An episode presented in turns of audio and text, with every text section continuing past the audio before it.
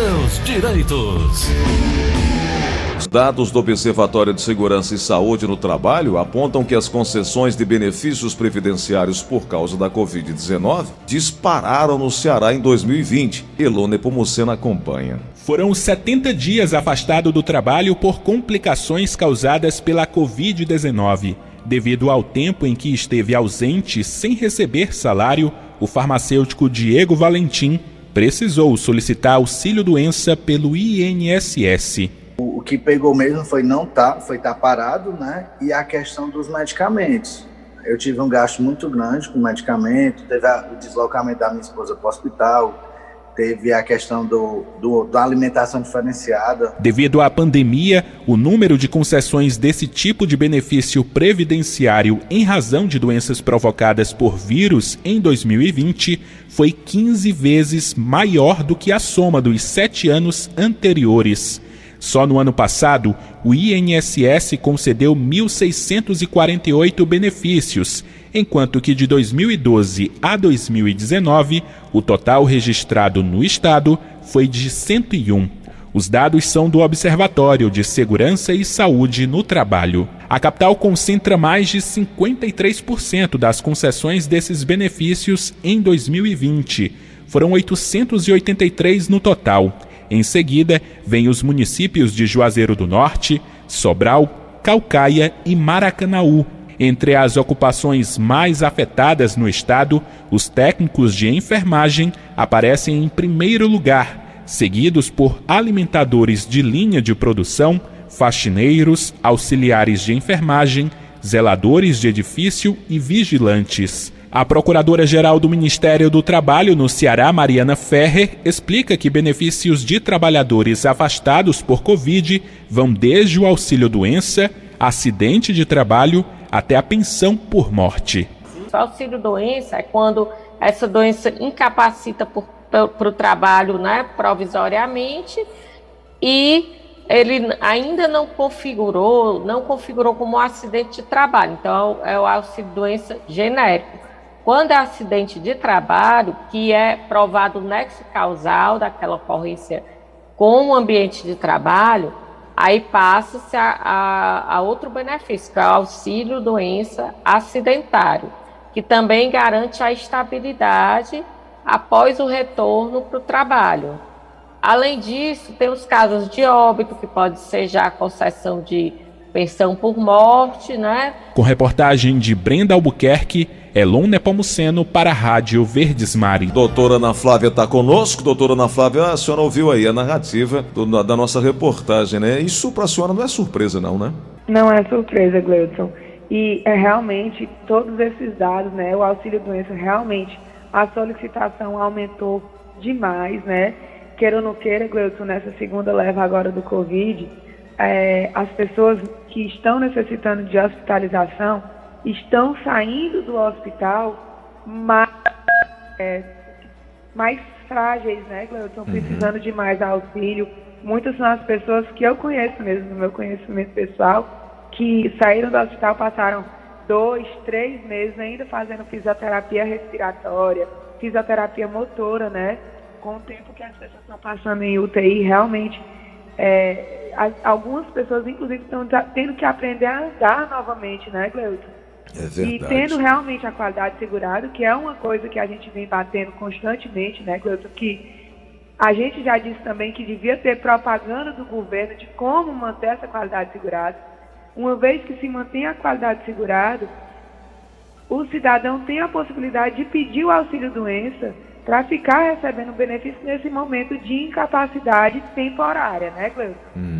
Como muito bem disse a reportagem, que mais uma vez diferenciou o auxílio doença do auxílio acidente da aposentadoria por invalidez, ficou muito claro que o auxílio doença ele é devido quando a incapacidade é temporária para o exercício do seu labor. Então, muito boa reportagem, Gleuton, de parabéns. E mais uma vez complementando batendo há tanto tempo, né? É verdade. Doutora, estou lendo aqui também que os aposentados que foram contemplados com aposentadoria desde o ano de 2011 podem ter direito de aumentar o valor que recebem da Previdência Social. É, eu queria entender e saber se de fato isso tem, tem sentido e previsão. Gleudson, é, essa, essa, esse aumento do benefício essa de revisão, né? aposentadoria, né? né? Por que é que ele diz que é desde o ano de 2011? Hum. Porque a gente tem, a gente está no ano de 2021 Dez e anos. se for anterior a 2011 já tem sido atingido pela decadência, né? Uhum. Então, como é que se solicita o reajuste dessa aposentadoria, né? Uhum. Quem tem direito? Então, é, para ter direito ao reajuste da aposentadoria, existem alguns fatores que podem contribuir, né? Se a pessoa ganhou uma ação trabalhista e não ou ganhou pós aposentadoria e não solicitou a averbação desse tempo reconhecido na ação trabalhista junto ao INSS. Se trabalhou como menor aprendiz ou como militar nas Forças Armadas e também não averbou esse período no CNI, né? Se contribuiu como servidor público, Gleudson, a gente disse no programa semana passada que o segurado pode ter direito a até três benefícios de aposentadoria. Uhum. Mas vai que o segurado trabalhou é, vinculado a um regime próprio e naquele regime ele não atingiu tempo suficiente para, perante ele solicitar uma aposentadoria, ele pode pedir uma certidão de tempo de contribuição e averbar esse tempo trabalhado no regime próprio junto ao INSS. Até aquele que tem é, uma ação na justiça, doutora, que por acaso venha ganhar essa ação, ou teve um vínculo empregatício reconhecido, ele também pode solicitar essa revisão, né? Desde que seja incluso esse período de tempo de contribuição, né? E isso aí pode até Exato, chegar a, a, excluir o fator previdenciário, doutora? Pode, porque o fator previdenciário, ele, ele, ele é aplicado, pelo menos é, antes de 13 de novembro de 2019, né, Gleuson? Uhum. E para quem tinha o direito, quem tinha o direito adquirido não solicitou e está solicitando agora. Ele é aplicado quando é solicitada uma aposentadoria por tempo de contribuição. Então, quando a pessoa aumenta o tempo de contribuição, ela pode converter a aposentadoria por tempo de contribuição em aposentadoria por pontos, que é aquela regra que começou em 85, 95, 85 pontos para a mulher somando anuidade com tempo de contribuição e 95 para o homem, né? Então, somando o tempo, se o segurado consegue por pontos, não tem a incidência do fator previdenciário. Então, é por isso que a gente tanto diz que quanto mais aumentar o tempo de contribuição, melhor será o valor do benefício. Então, uhum. com a, a inserção dos dados da ação trabalhista ganha, pode tanto ter o tempo de contribuição aumentado, como o valor da contribuição, dependendo do que foi discutido na ação trabalhista, também pode aumentar as contribuições perante o INSS, aumentando assim o valor do benefício. E aí, o quando que geraria uma, uma revisão. Quando a senhora falou que, que é, pode contribuir aquele que atuou como jovem aprendiz, pode ser estendido e entendido que quem prestou serviço militar nas Forças Armadas também tem essa possibilidade, né? Também tem, Gleuton. Tem que pegar aquele, aquela informaçãozinha. A grande maioria das pessoas que chegam para mim é bem amarelinho, mas tem a data de entrada e a data de saída que começou a trabalhar no Exército. Uhum, entendi. Para poder pedir a verbação. E isso tudo, Gleuton, a gente está falando aqui a título de revisão de quem tem benefício concedido a partir de 2011. Certo. Mas quem está nos escutando e não é aposentado ainda, também pode ficar atento a essas informações e uma vez que verificar no CNI que tem algum desses períodos faltando, pode solicitar a verbação de tempo de contribuição junto ao INSS para já ficar com essas informações corrigidas para o momento de solicitar um benefício. Bom, e aí quem, tem, quem não tem essa habilidade pode procurar aí ah, no INSS o que diz dessa informação, doutora? Procura eh, um advogado especialista, procura a defensoria, como deve fazer para poder eh, entender essa contagem? É, pode procurar a defensoria, pode procurar um, um especialista. Tem muita, muitas pessoas, Gleuton, que, que é, perguntam assim, doutor, ontem inclusive na rádio, teve um ouvinte que disse assim, doutora, eu fui no VaptVupt e fizeram uma contagem para mim. é, tá, que o VaptVupt faz contagem, mas é muito bom bater essa contagem com uma pessoa que entenda, que efetivamente analise os documentos, que pegue o CNIS e faça a comparação com a carteira de trabalho, que faça uma entrevista mesmo no momento do atendimento, pergunte todas essas questões. A gente já falou também, Gleuton, que tempo rural pode aumentar o tempo de contribuição da atividade urbana, né? Então, é bom sempre ser atendido por uma pessoa especialista no direito previdenciário. A defensoria, com certeza, é uma dessas. E um advogado também de confiança, Gleuton, para poder fazer essa contagem e não deixar passar nenhum tempo. Perfeito. Doutora, há alguma informação que, venha, que a gente precise passar agora nesse começo, antes das perguntas? Não, Gleudson, podemos passar para as perguntas. Então vamos lá. Na linha da Verdinha, no WhatsApp também, 3261 1233, 3261 1333. Na linha da Verdinha, alô, quem fala? Alô? Bom, então vamos aqui no WhatsApp, é o final de telefone 4979. Eu tenho 27 anos de contribuição do INSS e estou encostado estou não se doença e agora meu pé foi amputado por causa da diabetes. Eu tenho o direito de se aposentar, sim ou não? Doutora. Ele tem 27 anos de contribuição e está no auxílio doença. Então, é, pela qualidade de segurado, se ele comprovar a incapacidade para o exercício de todo e qualquer trabalho, ele tem direito sim à aposentadoria. Né, Gleuton? É, uhum. É, é, a aposentadoria por invalidez ela não é concedida, não tem o pedido direto de aposentadoria por invalidez no INSS. Mas toda vez que ele vai para a perícia revisional para o pedido de prorrogação do auxílio-doença, competirá ao médico perito que faz a análise dizer ele já está no nível que não cabe mais para o auxílio-doença. Tem que ser convertido em aposentadoria por invalidez. Se isso não acontecer, se em algum momento ele pedir a prorrogação e for negada, ele pode procurar a justiça. Como ele também pode procurar a justiça para converter o auxílio doença em aposentadoria por invalidez. Perfeito. Vamos aqui na linha da Verdinha. Alô, quem fala? Alô. Alô? Bom dia. Bom dia, quem é? É, é a Rosa do Bom Jardim. Rosa, preciso que você fale mais alto, por favor, e pode fazer a pergunta. Bom dia, é a Rosa do Bom Jardim. Rose.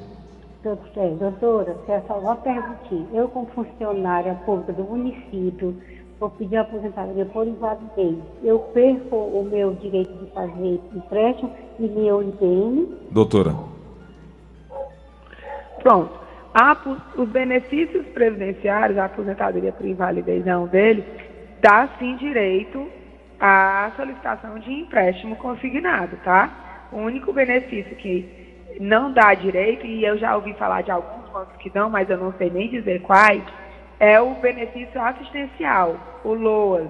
Ele não dá direito a empréstimo, mas benefício previdenciário, sim, pode solicitar é, empréstimo. A dona Irismar está informando que o esposo dela é da Polícia Militar, é aposentado. Tá, ela está perguntando se o INSS pode fazer algum tipo de desconto, e isso já ocorreu em março do ano passado, desde março para cá, está havendo um desconto. E ela quer saber se isso é legal, doutora. Gleuton, tem escutado muito as pessoas que começaram realmente, servidores públicos inativos, né, que já estão aposentados, que começaram a pagar contribuições para o INSS.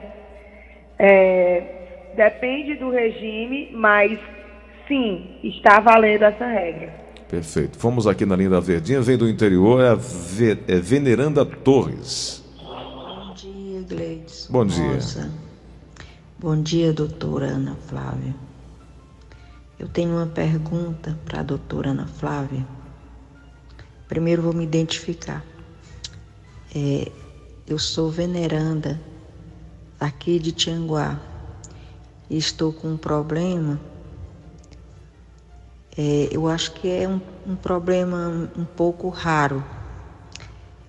Em janeiro, eu dei entrada na minha aposentadoria, foi feito, foi protocolado e tudo bem. Em março, eu vi no, no meu INSS, o meu processo, e dizia que eu tinha sido que tinha sido concedida a minha aposentadoria, inclusive tinha até o número do benefício. E eu fiquei esperando essa carta de concessão e não veio. Aí eu procurei no meu INSS novamente e essa carta de concessão dizia que não existia, que não existia carta de concessão no número do meu CPF. Eu acho que é não é muito normal isso não, viu? Doutora. Cleuson, pelo que eu entendi, ela pediu a aposentadoria em janeiro. Em março, ela disse que viu no meu INSS, tinha concedido e pegou inclusive uma carta de concessão e agora desapareceu. É. Eu, eu tô achando muito estranho. O que, é que ela pode É, fazer tem que para. ver se ela tem o documento. É, é, o, o que eu, o que eu sugiro que ela faça? Ela baixando o aplicativo, entrando no site do meu INSS, isso tudo para quem tem acesso à, à virtualidade, né, Gleuton, esse mundo digital fica muito mais fácil. Existe um link já chamado Meus Benefícios. Então, nesse link, como ela solicitou realmente o benefício, vai aparecer tanto se tiver sido negado como concedido. Doutora, mas ó. e aí vai ter é, maiores informações. Deixa eu te falar, está meio confuso. Ela vai precisar buscar mais informações, porque ela está dizendo que o benefício já não está mais no nome, no número do CPF dela. Está bem complicada essa situação. Ela precisa realmente, de fato, entrar em contato com o INSS para se informar, para saber se esse, benefício de fato foi, foi é, aceito, né, se foi deferido. Porque se não está no número do CPF, não, não, não consta no nome dela, como é que ela vai ter o direito? Então, não foi concedido. Pois é. Esse benefício, Gleuton, dentro do aplicativo do meu INSS, ele deve aparecer em três lugares diferentes. Meu INSS, Ele pode aparecer no link Meus Benefícios. meus benefícios. Ela tirando o CNIS, é para aparecer no CNIS o número do benefício. Se for concedido, ele, começa, ele tem uma data de início, que não, não tem data de fim, porque é aposentadoria. Se não for concedido, ele aparece o número do benefício, mas do lado todo em branco, no local da data. Ele também pode aparecer no extrato de pagamento e ainda pode aparecer no, no acompanhamento de agendamento barra requerimento. Então, uma vez que se solicita um benefício ao- junto ao INSS, é, você começa a movimentar a máquina do aplicativo e esse benefício ele aparece em vários momentos diferentes, entendeu? Então, Entendi. se ela realmente solicitou um benefício, em algum desses quatro campos ele aparece. Ok. Na linha da Verdinha tem mais uma pergunta chegando. Alô, quem fala? Oswaldo Maia de Castro. Pois não, pode perguntar. Bom, dona doutora Flávia, é o seguinte, eu sou aposentado desde 88 por invalidez, por rancenia.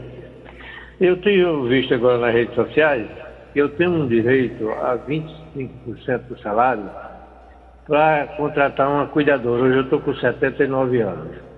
E arrumei outras doenças depois disso, né? É, pressão alta e, e outras mais, artrite. E não estou mais me cuidando só, eu moro sozinho, né? E eu queria saber como é que eu consigo esses 25% para me ajudar na aposentadoria, que eu ganho hoje menos dois salários. Doutora. Pronto. É, o senhor pode solicitar a majoração, né, o adicional de 25%. É um benefício que é possível para quem recebe a aposentadoria por invalidez, no caso do ouvinte.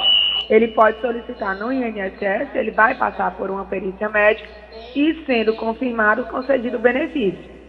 Não sendo concedido, como ele realmente tem essas comorbidades e realmente precisa de uma cuidadora, eu digo que, se for negado, ele não hesite e procure a justiça.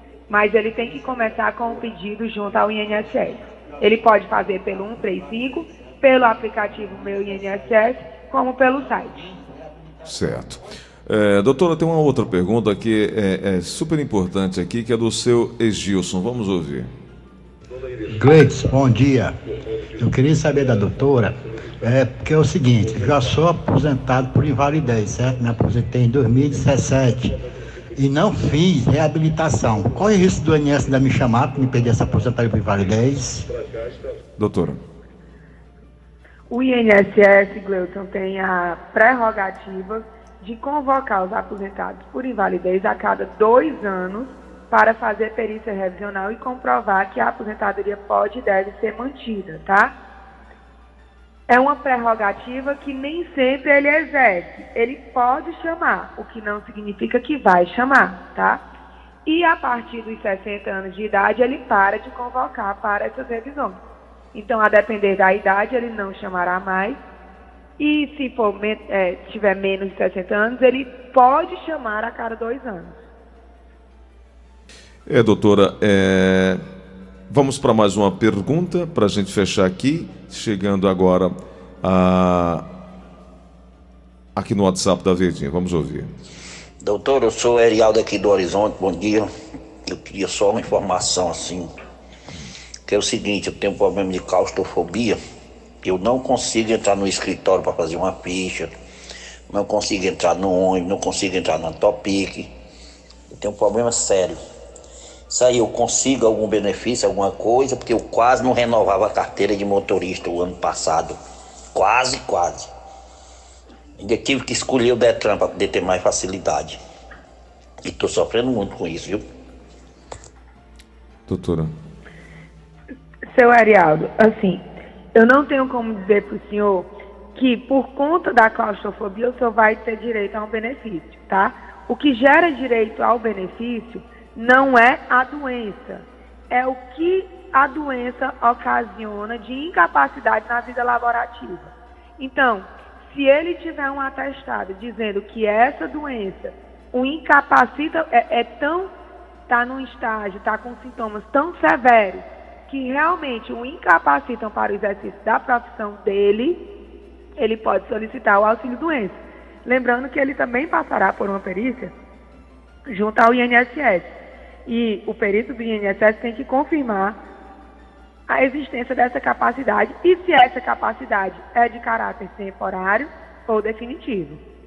O primeiro passo é procurar um médico e pedir um laudo comprovando que essa doença o está incapacitando atualmente. Doutora Ana Flávia, quero te agradecer pela oportunidade de conversar conosco hoje e na próxima semana, quarta-feira e quinta-feira, teremos um novo momento para conversarmos então eh, sobre direito previdenciário. Muito obrigado por hoje, viu? Eu que agradeço, Gleudson. Fiquem todos em paz, com saúde, um restinho de semana muito abençoado e até quarta-feira.